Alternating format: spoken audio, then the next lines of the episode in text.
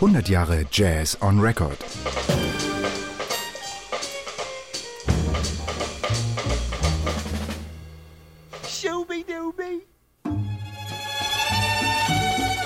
Hello, everybody. My name is Omar Sosa. Muñequita linda.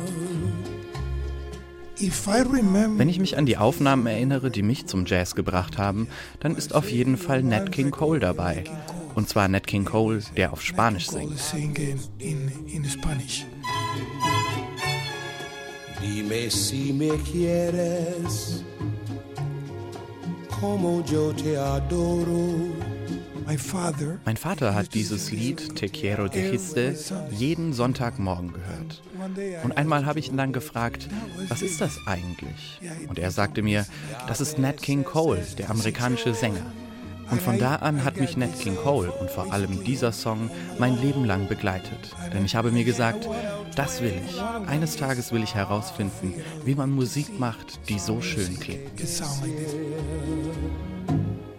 Si te quiero mucho. Mucho, mucho.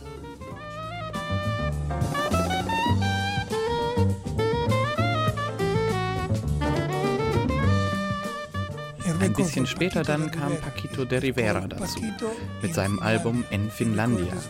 Eine großartige Aufnahme mit Nils Ørsted Petersen am Bass. Und die kam natürlich auch in Kuba raus.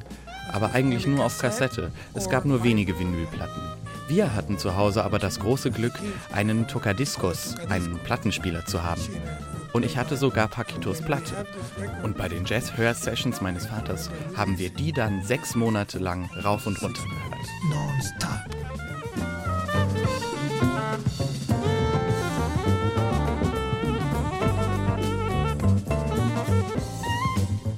After Nachdem sich diese Sonntagssessions irgendwie etabliert hatten, habe ich angefangen, meine Freunde einzuladen, um mit uns zu Hause Jazz zu hören. Und irgendwann haben wir das dann auch auf den Sonnabend ausgedehnt. Ja, das war mein Weg in den Jazz. Mit meinen Freunden abhängen, ein bisschen kubanischen Rumtrinken und Musik hören. Das war toll. Wenn auch manchmal ein bisschen viel.